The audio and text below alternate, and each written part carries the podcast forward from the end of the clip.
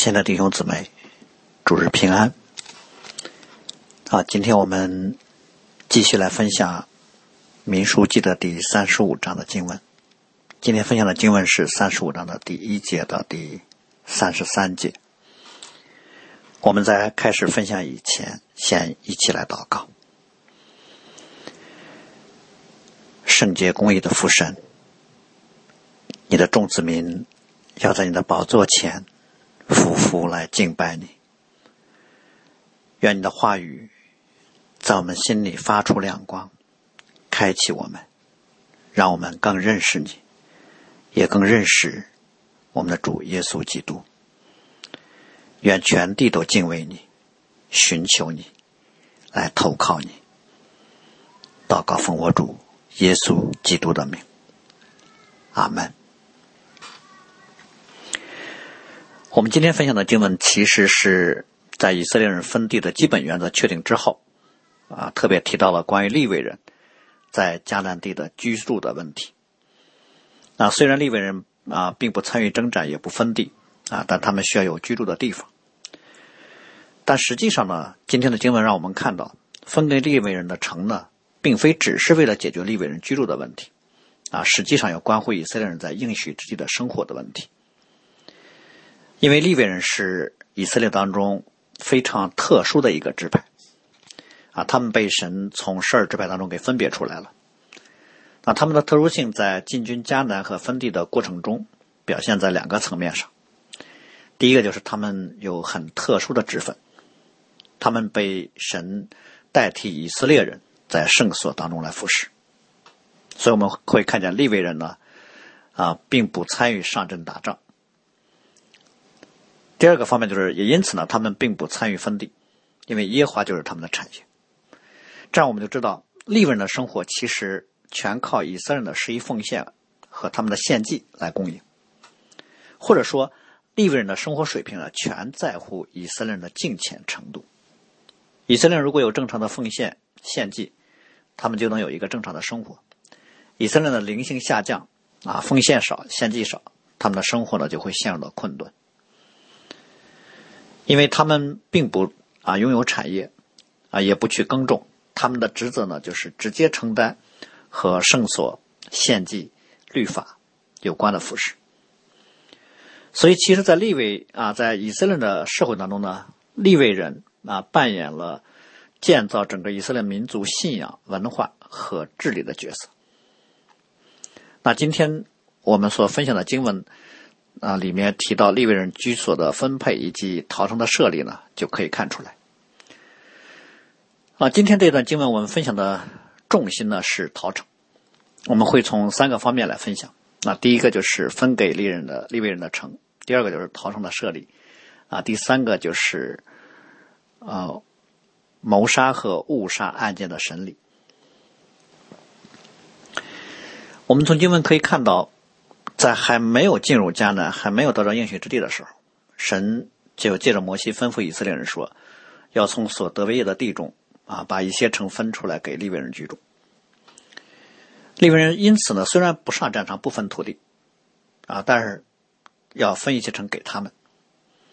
而且呢，摩西还告诉以色列人，将来分城给利未人的时候的具体要求。那比如。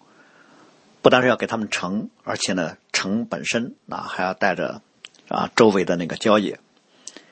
而且呢有很明确的数字，要分给利未人四十八座城。那分的原则呢是人多的就多给利未人分一些，人少的呢支派呢就少给利未人分分一些。所以我们知道利未人所分的这四十八座城呢。啊，不是说十二个支派就平均每个支派拿出四座城来，而是有的支派给的多，有的支派给的少，啊，根据的是支派的人数、所分土地的大小啊和地理位置，嗯，那我们该如何来理解，在进入迦南之前，神就命令以色列人要分城给以给利未人居住的这件事儿呢？首先，我们要知道，那将来以色列人在进入迦南之后，他们是不是愿意分一些城邑给利未人来居住？以及把哪些城分给利未人，其实就是检验他们是不是感恩和敬畏顺服神的标志。迦南地当然是以色列人借着征战得来的，但是迦南是神给他们的应许之地，就是说，迦南并不是啊凭着他们的勇武，凭着他们的征战所给他们的报酬。征战本身并非是功德，反而呢，以色列人愿意啊被神使用，参与神的征战的工作是他们的荣耀。迦南地呢，就更是神给以色列人顺服神命令的奖赏。所以迦南可以看为这是上帝给他们的啊完全的恩典。因此，利未人的确没有直接去分得啊土地为产业。因为他们所居住的这些城呢，是以色列人从以色列人征战所得的产业当中拿出一部分来给他们，所以我们可以把以色列人所拿出来的这这些城给利未人居住的这些城，看为是以色列人给上帝的奉献。所以，当以色列人进入迦南之后，他们愿意照着上帝的吩咐分成给以啊给利未人，这就是以色列人对于神的感恩和服侍了。既然他们愿意让利未人住在他们当中，神也就乐意借着利未人来赐福和帮助他们。那然后我们特别需要留意的就是，将来以色列人进入迦南得着应许之地之后呢，他们分给利未人的这四十八座城呢，啊不是集中在一块儿的，而是分散在以色列各个支派当中的。我们知道以色列人在出埃及之后，他们在旷野时期呢，他们安营的方式其实是利未人环绕着圣所，然后把以色列人和会幕隔开。以色列人就在利未人的营地之外，他们再按照次序去安营。但是进入迦南之后呢，我们看到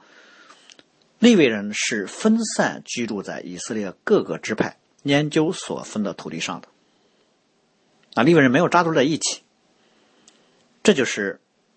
神。对利未人在应许之地居住地的安排，他们分散居住在以色列的十二派当中，就十二个支派当中。上帝这样的安排呢，有四个方面的意义啊。第一个方面就是方便利未人来服侍以色列的各个支派。在旷野的时期呢，律法是借着摩西赐给以色列人的，但是进入应许之地之后，律法呢主要是借着祭司和利未人来教导以色列人的。利未人被分别出来，其实主要就是全世界专项服侍神的一个群体。他们对于上帝的服侍呢，主要体现在跟圣所有关的工作，啊，比如说献祭的一些工作，啊，诗班的一些工作，还是日常的库房的管理等等。第二个就是跟律法有关的工作，祭司和利未人负有教导律法、解释律法和执行律法的责任。啊，第三个就是相应的有一些啊诉讼方面的事情。由立位人和祭司来判断。啊，第二个方面的意义就是，使以色列人在应许之地上成为圣洁的国度。那我们要知道，祭司和立位人以及以色列民众的长老呢，事实上是以色列整个社会秩序的管理者。而祭司和利未人呢，更加侧重在和信仰有关、和宗教礼仪有关的事物上。因此呢，我们可以把中央圣所，就将来进入迦南之地啊，这应许之地之后的中央圣所，再加上分散居住在各处的利未人的城，就可以看为是上帝在迦南给以色列人所设立的属灵秩序。所以利未人负责啊各项宗教事务。啊，负责引导和监督以色列的信仰生活。当然，最基本的目标呢，就是让以色列人明白律法。他们在应许之地居住的时候，不要得罪神。啊，更更好的、更进一步的，就是在这个基础上，让以色列人呢，因为认识神，凡事行在神的话语当中。因此呢，虽然在迦南地利未人是分散居住在以色列人中间的，啊，不像在旷野时期那样是。安营环绕在圣所的周围，实际上，利未人依然是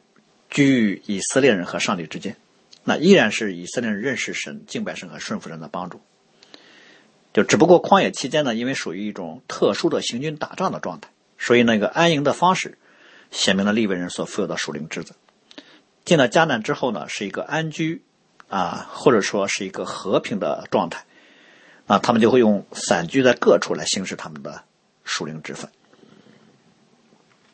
第三个方面意义就是，因此呢，利未人的城呢，我们可以把它类比成后来以色列的王国之后，他们在各处的聚居区所设立的会堂一样。所以利未人的城呢，不单单是一个宗教场所，而且也可以看为是以色列。整个民族文化的一个标志。实际上，在进入迦南之后呢，啊，利未人呢，的确在以色列民族信仰和文化的形成过程当中，起到了非常重要的作用。因为神的律法透过利未人的服饰，就贯穿在了以色列的社会生活的各个方面。所以，我们可以把利未人的城看为是以色列的教育、文化和律法的中心。啊，从社会学意义上，我们可以把利未人的城就看为是形成了以色列社会当中的基础意识形态，啊，是以色列民众的啊众人内在的联系纽带。所以，从某个角度来说，利未人的城就很类似于今天在各处神的教会，啊，作为神的教会，就是要将神在基督里所显明出来的救恩和真理宣讲出来，让人认识神，敬畏神，啊，让人认识基督。然后我们来看陶城的设立。利未人一共分了四十八座城，这四十八座城当中有六座城呢是被特别分别出来，赋予了特殊功能的啊，就是被指定用作来陶城。啊，这六座陶城呢，分别在约旦河西有三座，约旦河东有三座。我们知道利未人，刚才我们提到他的职责主要就是通过对律法的教导。和相应事物的处理，让以色列人成为圣洁。而陶城的设立呢，是特别针对有一类特殊事件的属灵处理，就是特别针对如果以色列当中有发生致人死亡案件的处理，才设立了陶城。呃，这里面致人死亡的案件呢，包括了谋杀和误杀的两种情况，就是说。只要是有人因为啊某种原因丧命在别人手里了，那就属于流人血的事件；而只要有人的血被流啊死亡，那就是污秽了上帝所赐给以色列的应许之地，就影响神与以色列人的关系，影响神和以色列人的同在。这个经文在旧约当中有很多啊，我们刚才啊提到的啊三十五章经文当中就直接提了，因为血是污秽地的。如果在地上流人血，啊，非得啊流那杀人者的血，那地就不得洁净。所以呢，以色列人不可以玷污所住之地，因为神住在其中。所以无论是谋杀还是误杀，啊，只要有人丧命在其他人手里，啊，这都是大事啊，这都是必须要在神面前去谨慎处理的。就像中国传统文化里所说的“人命关天”，啊，这个说法跟圣经当中对于生命的看法呢是一致的。其实早在摩西律法之啊之前呢，神关于流人血的罪呢，啊，在诺亚那个时候就已经有过指示。也因此呢，摩西律法里面也有啊类似相应的啊条例。比如说，不管是野兽啊、牲畜还是人，如果他啊损害了人的生命，那么神就必向这些对象来讨他们的罪。所以在旧约，如果有一头牛，啊，把人给抵死了，那牛就必须要打死的。其实，在今天很多地方也是这么来处理的。如果出现动物伤人的案件了，致人死亡的动物必须打死，啊，不管是野生的还是家养的，啊，如果是家养的，那个主人还要负有啊相应的责任。所以我们会看到，故意杀人就不用说属于大罪啊，照着律法必须得偿命。所以，按照旧有的圣经原则的话，现在法律当中就不应该废除死刑。但我们却要来思想的是这里面所说的误杀人的情况。我们可能会想说，误杀人也属于杀人罪吗？难道跟故意杀人没有区别吗？啊，当然有区别，但是都属于杀人罪，就是不小心、意外的情况啊，致人死亡，在这世上只要是你有责任，不管大小，也属于叫流人血的罪。只不过圣经里面说，如果人不是埋伏着杀人。就是神把那人交在他手里了，并且神还设一个地方可以让他逃跑。神交在那个人手里的意思就是，上帝允许一个人的死是借着另一个人无意杀人的手而发生的。所以我们会看到，罪带来死亡不一定是必须蓄意谋杀，啊，无意中的小错也会致人死亡。因此，我们就会看到，不管是谋杀还是误杀，后果上其实都一样，啊，都是流人血、致人死亡的。所以，大错还是小错，大罪还是小罪，有时候严重程度都一样。所以，后果一样的话，那么对这件事的赔偿和承担的责任其实就没有什么不同。当然，我们要说在属灵的层面上啊，大罪跟小罪它有两个不同层面的衡量啊，一个是内心，一个是后果。啊，内心邪恶，不管后果怎么样，都属于大罪；啊，后果严重，不管内心怎么样，也属于大罪。但是，如果内心的确有不同，虽然是都要承担一定的责任，但是神会给那些非故意杀人的人开另一条出路出来。所以呢，我们会看到，对于流人血的罪，圣经的处理模式是必须流血才能够处理，而且不可以收赎价啊来代替那人的命。就在以色列人当中，杀人的案件，不管是谋杀还是误杀，都不能用收钱的方式来处理啊。比如说赔偿家属一大笔钱，然后就不再追究那个杀人者的罪了啊。这个。上帝颁布的律法是不允许这么处理的，为什么呢？因为人是照着神的形象造的，人的生命不可以用钱来赎买，啊，这地上没有什么可以跟人的命来相比的，所以流人血的罪必须流血才得以洁净，啊，就是新约圣经说的，若不流血，罪就不得赦免了。所以只要死人了，要么谋杀者偿命，那要么大祭司偿命，也就是说。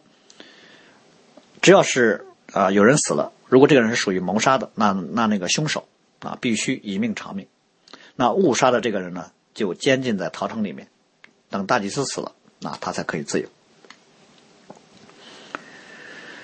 但是人类历史上的啊处理啊，如果有人被杀了，其实并不是特别区分啊谋杀和误杀啊。所谓的血亲复仇就是。只要人死在你手上手手里了，你就得偿命，然后死者的亲属呢，啊，就不就有追索你啊要你命的那个责任，因为自己的亲人被杀，这对于活着的人来说，啊是重大事件，啊悲伤和对这个家庭的影响啊是巨大的。这个时候的亲属呢，你不可能要求他冷静的去考虑说，哎，判断一下这个人是谋杀还是误杀。只要是因为某个人引发的原因啊致人死亡了，那么死者的亲属呢，通常都会要去那个致人死亡的那个人身上来报仇。啊，这个我们就啊以通啊通常把亲属为自己的啊家人啊来复仇，称为叫血亲复仇啊。啊，很有可能从创世一一直到摩西的时代呢，血亲复仇呢就是啊人类社会当中的啊基本的伦理责任。其实现在的司法制度呢，在某个层面上，啊，是把血亲复仇的责任转移到了司法机关，啊，相应的惩罚犯罪的权利呢，从个体上也转移给了司法，啊，但是这并不意味着血亲复仇的传统和责任啊，今天就完全不适用了，啊，其实今天依然以某种方式啊还在适用，啊，比如说，啊，亲属被杀了，那么啊，他还活着的亲人啊，就要去提起诉讼，并且要寻求各种力量啊，来督促司法机构。啊，对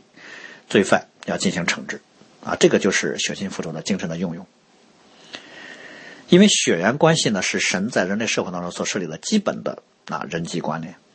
这不是一个人所能决定的，这是天然的。我们无就像我们无法选择自己的父母跟亲属一样，我们一出生就在很多关系中，我们一长大就有很多责任，自然就落在我们身上。所以，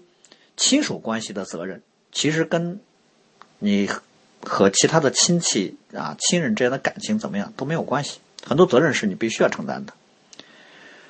所以新约的时期，保罗就说：“人如果不看顾自己的亲属，就是背了真道，比不信的人还不好。”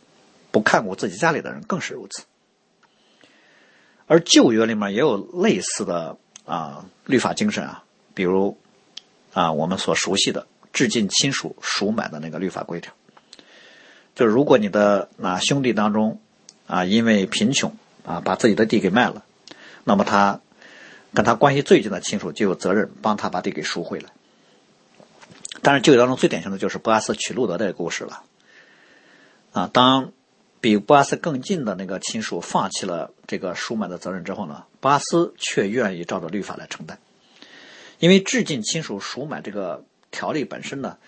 对于这个致敬的亲属来说，其实是一种付出啊，或者是一种自我的牺牲，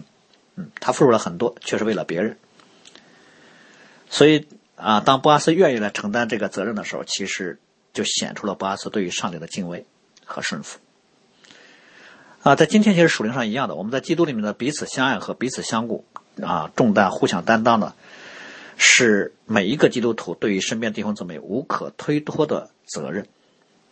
就像主耶稣所说的，彼此相爱是所赐给我们的命令。只是我们要知道啊，由个体来行使血亲复仇，呃，会有很多问题。比如说复仇的扩大化，或者复仇手段的残酷化，啊，后续会引起很多问题。所以呢，血亲复仇呢，通常不是那么的公义、公正。嗯，就像我们刚才说的，他心里带着仇恨的情绪，很多时候他的复仇本身呢是出于仁义，而不是出于单纯的啊公平正义的寻求。所以逃城的设立呢。其实就是神对于以色列人当中，在应许之地上，啊流人血之罪的处理。那具体逃生的规则呢，有啊五个内容啊。第一个方面就是致人死亡的案件一发生，那个杀人的那个人应该第一时间就往最近的逃城去跑。如果这个人在没有逃进逃城之前就被死者的亲属给追上了，那死者亲属就可以把把他给杀了，这个不算犯罪。好。如果这个人还及时的第二点逃到了陶城，把他的事儿向长老和立委人讲了，那么陶城的长老呢，就会召集去一个审判的团队啊，来公开审理这个案子。在这个案件的审理结果出来之前，致人死亡的这个人就可以暂时留在曹城。那报血仇的亲人啊，那个死者的亲人呢，不可以进陶城去杀这个人。啊，第三个内容就是，如果审判的结果出来了，啊，判定这人是故意杀人。那么，就这个人就从陶城应该被交给报血仇的，啊，来治死他。如果审判的结果是定这个人的确是误杀，啊，这个人是误杀了别人，那么这个人就可以留在陶城里面，啊，陶城就会给他提供庇护。啊，但如果这个人啊后来私自离开了陶城，那么这个庇护就失效了。那死者的家人什么时候遇见他，什么就可以杀他。那第四个方面就是。误杀人的这个人在逃城一直待到什么时候就可以回去了呢？啊，受高的大祭司一死，他就可以离开逃城，啊，回到自己的家乡了。啊，这个时候呢，死者的家人就不可以再啊见了他就要杀他了。当然，我们要知道，如果那个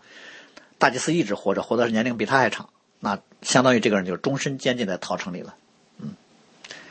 第五点就是逃城的条例呢，不但对以色列有效，啊，对以色列中间的外邦人和寄居的人。啊，都是啊，同样有效的。所以我们会看到，逃城处理的其实是应许之地的污秽和洁净的属灵事件。嗯，但是从社会治理的角度来说，逃城可以看为是神所设立的由长老、祭司、立位人啊构成的，在以色列社会当中对人命案件的审理机构。好，关于逃城本身呢，在生命记当中还有一个特别的说明，就是逃城的位置其实都不是随便选的。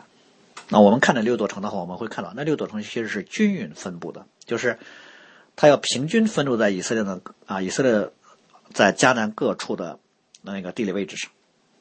啊。比如说六座逃城不能都在北边，这样北边人当然很容易逃进去了，那南边的人呢，跑很多天可能都跑不到。所以呢，他要便于以色列人啊，很快的能够到达逃城，而且呢，还要求要把通往逃城的道路都要修好，修得又平又直又宽。啊，有河的话就要修桥，啊，还有有明确的指示，就总之要方便以色列人在需要的时候能够以尽快的速度啊到达陶城。所以误杀人的那个人呢，啊，事情一发生，他要第一时间就开始往逃城跑，他其实没有时间跟亲友告别啊，或者去处理其他的事儿，他要尽一切可能的不要被那个报血仇的给追上。所以这我们今天的属灵借鉴是什么呢？就是趁着还有机会来寻求耶和华，那么就要抓紧机会，不要等待，不要延迟。啊，你今天听见福音，你想信，那么就要信，因为只有在基督里面，啊，报血仇的才不能控告和杀害你。啊，当然我们把这个报血仇的就可以理解为，当你还没有认识神你就离开这个世界的时候，你就失去了救恩的机会，嗯，你就永远灭亡了。啊，当然，这个原则还可以扩展用到我们畏罪的悔改上。就是当我们犯罪有圣灵微小声音的提醒的时候，啊，当我们还能有机会知道自己过失的时候，应该马上到神面前来寻求饶恕和悔改，啊，寻求更新和改变，啊，不要拖延，嗯，拖延的结果可能会被更大的罪追上。好，这是关于逃城的啊几个条例本身。那么逃城的意义是什么呢？首先呢，我想。啊，这是最重要的，就是逃城其实为了维护神在应许之地的圣洁，因为神居住在以色列人当中，所以以色列人的罪必须要处理，只有处理了他们的罪，才能保持他们跟上帝的正常的关系。而人在上帝面前的圣洁呢，其实最重要的是以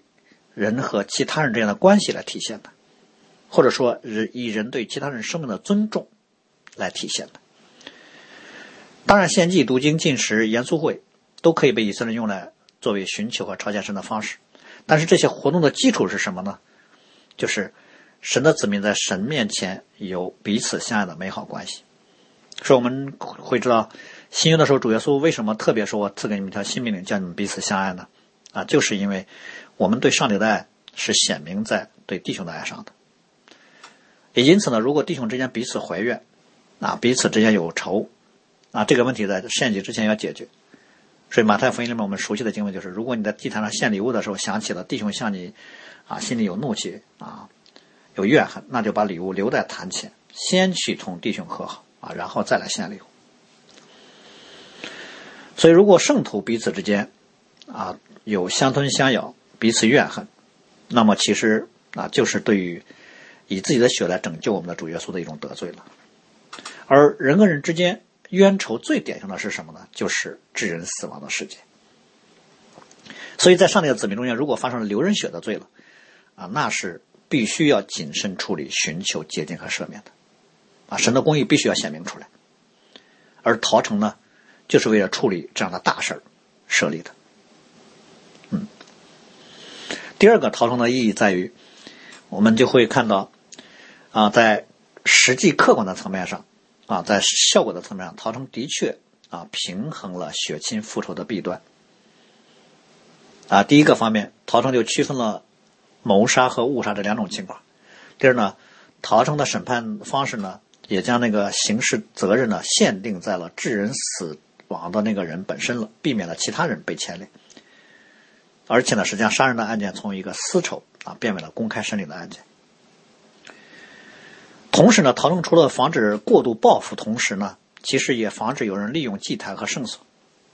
嗯，因为有有时候以色列人会觉得祭坛是神圣的啊，所以他跑到祭坛那儿，就能产生对他的保护作用。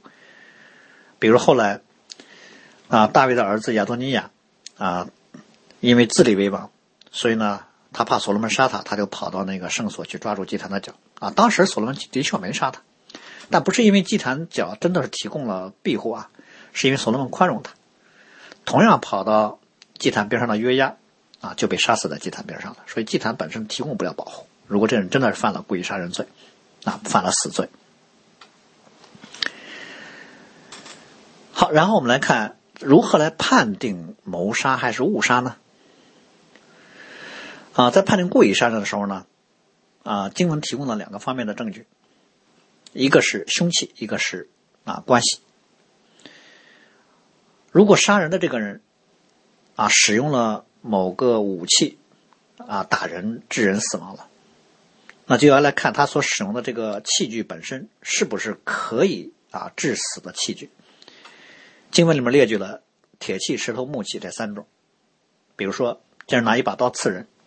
啊，致人死亡了，那不管杀人者怎么辩辩解，啊，不管他怎么说啊，我没有想杀他，但是你手里拿这把刀就是致命的啊，而且你还刺在别人身上了，那人死了，说你说什么都没用，嗯，或者说那人拿了一块大石头啊砸在人脑袋上了，然后那人死了，然后说啊，我就给他开个玩笑啊，这这话就没有意义，嗯，一定会被判为故意杀人的，因为人心是怎么想的，我们当然不知道，只有上帝知道。但是我们可以借着外在的器具和某种形式的方式来作为来判定啊其内心的一个证据。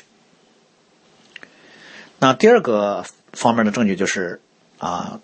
要看死者和杀人者之间啊有没有冤仇。如果他们有冤仇，那这个时候呢，杀人者用什么样的武器就已经不重要了啊，甚至说他就用手推了一下，然后那人死了，也可以被判定为故意杀人。这两种判决的方式，我们会会看到，其实都是从一个预谋的角度来判定的啊。你所用的工具，以及你和死者之间的这个仇怨，都可以看为，当你参与了致人啊死亡的那个原因当中的时候，你就会被判定为是有预谋的。所以，我们今天应用当中的最好的方式是什么呢？啊，应用在生活当中，我们和与人交往的最好的方式就是：第一呢，我们特别避免自己进入到。啊，那个某种被人质疑和被控告啊，极端情况下啊，被控告谋杀的场景中，比如说啊，有有时候我们会跟人产生冲突，产生冲突时候不要使用暴力啊，更不要拿那个可以致人死亡的东西去打人啊，宁可忍让逃跑，也不要出于血气啊去跟人争执啊，跟人动手。特别是当那个人跟你有冤仇，曾经有过矛盾，那你更是要保持足够的距离。啊，足够不要伤到对方的距离，啊，免得你跟对方啊真的有所啊冲突，你不小心把人家给推倒了，然后产生了严重的损害，甚至死了，那你就要负有啊谋杀对方的这个责任了，甚至连语言都不要跟啊这样的有相争，不要在情绪当中说过火的话，啊，不要激发对方的。啊，情绪。中国有个传统，啊，有句话说：“君子不立危墙之下。”啊，从某个角度来说，可以跟我们这里面所说这个应用呢来类比。啊，当然，危墙呢，在世人的理解当中，就理主要理解为说对自己产生损害的某种可能的情况。但是在这里面，我们可以把危墙也理解为说可能对别人产生损害的情况。就总之，你不要把自己放在一个。啊，能够伤到别人，并且还容易被人从恶处啊来揣摩和猜猜测你的位置上。好，这是误，这是故意杀人。那什么叫误杀人呢？误杀人就是致人死亡的这个人呢，他内在没有杀人的动机啊，外在他也没有预料到会使人丧命，但是这个人却真的是因为啊你的某种行为啊死了。比如说啊，人跟他的邻舍。一块去砍树，啊，他拿着斧子，本想砍树，但是没想到呢，一一使劲儿，那个斧头啊，就从那个把上给拖出去了，一下子砸在了邻居的身上，邻居死了，啊，这个就属于叫误杀。比如在我们的生，在我们的生活当中也有也有一些类似的场景啊，比如说有时候跟朋友开玩笑，啊，一下子把朋友给绊倒了，啊，朋友不小心一下脑袋磕到一个东西上。哎就致死了，或者说啊更啊更小众的，或者概率更小的，就是你恶作剧吓唬一个人，一下把那个人吓得心脏病发作，人家死了；或者你骑自行车不小心把一个人撞到啊这个河里面，那人淹死了，等等。也包括你可能你正常的操作一些工具，但是别人违规站在了不该站的位置上，因此呢那个人啊也死了，这种情况都算叫误杀。这样我们就会看到，在我们的生活当中，其实有各种各样我们意想不到的事情，特别是在一些啊应该负有重要责任的工作场景啊，比如说啊医护的工作呀，或者建筑、电力啊、机械操作啊、驾驶等等，这些场景很容易因为一个小错误就会产生非常严重的后果啊，比如该你检查的一个线路没检查，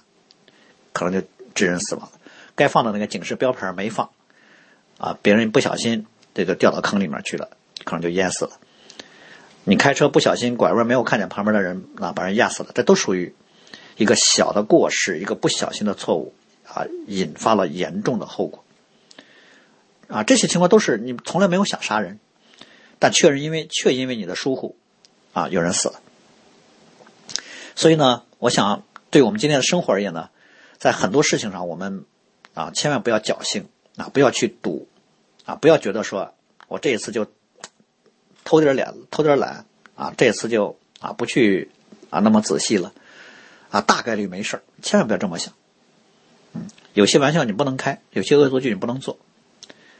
啊，特别是不要为了自己的开心去捉弄一个人，啊，在做这些事的时候，你千万不要觉得说那个概率很低的事情一定不会发生。实际上，我们的心态应该是反过来想，凡是有可能发生的事情，它必然就会发生。所以，如果我们在做事情的时候，不管是在工作中还是生活当中，稍微尽心一点，啊，稍微更加的为别人考虑一点，更加良善一点，其实就可以消除一个很严重后果的可能性。其实这是非常好的事情。反而呢，我们千万不要因为说这是一个小错啊，这是个小事就掉以轻心。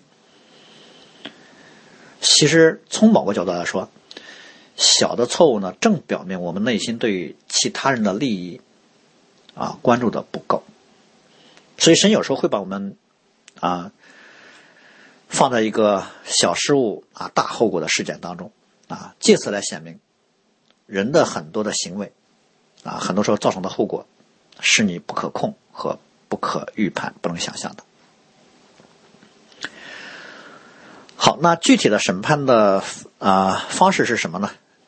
是不是属于谋杀还是属于误杀呢？这个不能由本人自行判定，也不是那个报血仇的人来判定，而是啊需要一个公开审理的过程。那首先呢是要在陶城神所指定的审判官前来审理这个案件。啊第二个呢，就是要凭几个见证人的口来定案，嗯，不能只凭一个人的见证，啊，这是审理案件的最基本的啊公平的原则，啊，一个人的见证并不是说他一定是假的啊，只是说一个人的见证呢啊不能作为下结论的依据，嗯，在我们生活当中也是同样的，如果你只听到一个人单方面对另外一个人的啊重大事情的啊指控。那么听的这个人不要先入为主就啊下了结论啊作为真实的事情就接受下来。好，我们最后啊来总结一下陶成对于我们今天认识我们的罪和认识基督的救恩啊有什么样的啊借鉴和预表的意义。那首先我们啊要说就是故意杀人的是没有受罪记的啊，当然并不是说。啊，旧约这个民事、这个刑事案件当中啊，谋杀罪就没有啊，就没有得救的可能了。不是指这个，而是我们从谋杀罪没有逃生的庇护啊，就可以看到这里面的谋杀就预表了新约所讲的有些罪是没有赎罪记的。使徒约翰也曾经说过，有至于死的罪，我不说，应该为这罪祈求。我我个人是认为，使徒约翰所说的至于死的罪，就是指。主耶稣所说的那个亵渎圣灵的罪，还有另一种情况，这个人已经进入逃城了，后来私自从逃城离开，然后呢，他就失去了逃城对他的庇护，那报血仇的人就可以随时杀他，这个也可以预表新约啊希伯来书里面所说的那种啊已经蒙了光照，尝过天的滋味，又与圣灵有份，尝过神善道的滋味，觉悟了来世的全能，但这样的人如果离弃了道理，就不该不再给他有重新悔改的机会了。因为人得知真道以后，再故意犯罪，赎罪的记就没有了。好，这是第一个方面的预表。第二个方面就是误杀人的人，其实啊可以预表为啊普遍意义上的罪人。除了致死的罪和得知真道之后那个故意犯罪啊，在神的眼里面，我们所犯的一切罪都属于误犯的罪。所以，误犯的罪就是指人在一种有限、软弱和被蒙蔽，或者是被胁迫的状态当中所犯的罪。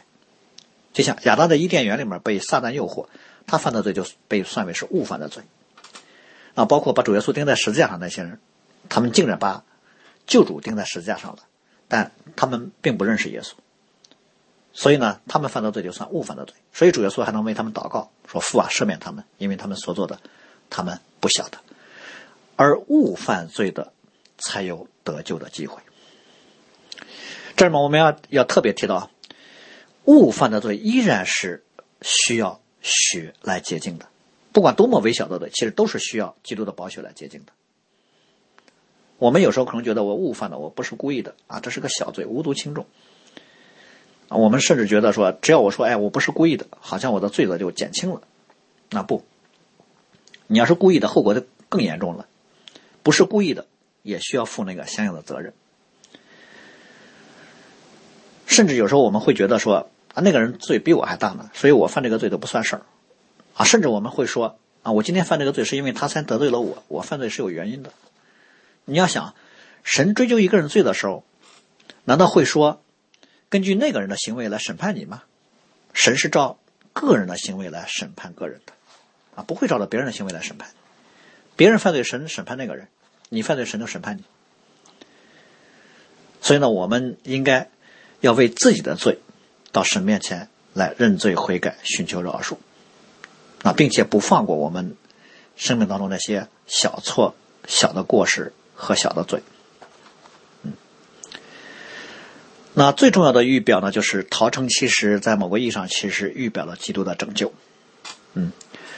误杀人的人呢，只要来到陶城，就可以脱离报血仇人的手。那就像是一个罪人，只要来到了基督面前，就可以脱离罪和死的辖制。所以，更准确的说，逃城呢，有点类似于教会，因为教会的意义就是要呼召和接纳罪人，啊，带领他们到。基督面前，啊，来寻求饶恕和赦免。但是我们要知道，逃城其实并不解决误杀人、流人血的那个罪，而流人血的罪其实靠着大祭司的死来解决的。所以在逃城里面那个人什么时候才可以自由呢？大祭司死了，他就可以自由了。所以呢，可以说大祭司就预表了基督在十字架上的流血舍身。是基督的血可以把我们从罪和死亡的辖制中释放出来，只有基督的血。所以，真正庇护人的逃城就是主耶稣自己。在基督里面，我们就不再受罪的捆绑和控告，谁也不能把我们再掳走，啊，谁也不能审判和刑罚我们，因为基督已经替我们死了。所以，就像保罗在新约里面所说的。在基督里面，谁能控告神所拣选的人呢？有神称他们为义了。谁能定他们的罪呢？有基督耶稣已经死了，而且从死里复活，现今在神的右边，也替我们祈求。我们一起来祷告。是的，主啊，唯有你是我们的磐石，是我们的逃城。是我们所投靠和仰望的，唯有你能赦免我们的罪，除去我们良心当中一切的亏欠。所以我们求你的灵常在我们的里面光照和提醒我们，让我们敏感于我们的罪，并愿意到你的面前来寻求饶恕和赦免。你所应许我们的就是，我们若认自己的罪。你是公义和信实的，你就必赦免我们的罪。愿我们的心灵因你的拯救能够得以坚固，被你的平安所充满。祷告奉我主耶稣基督的名，阿门。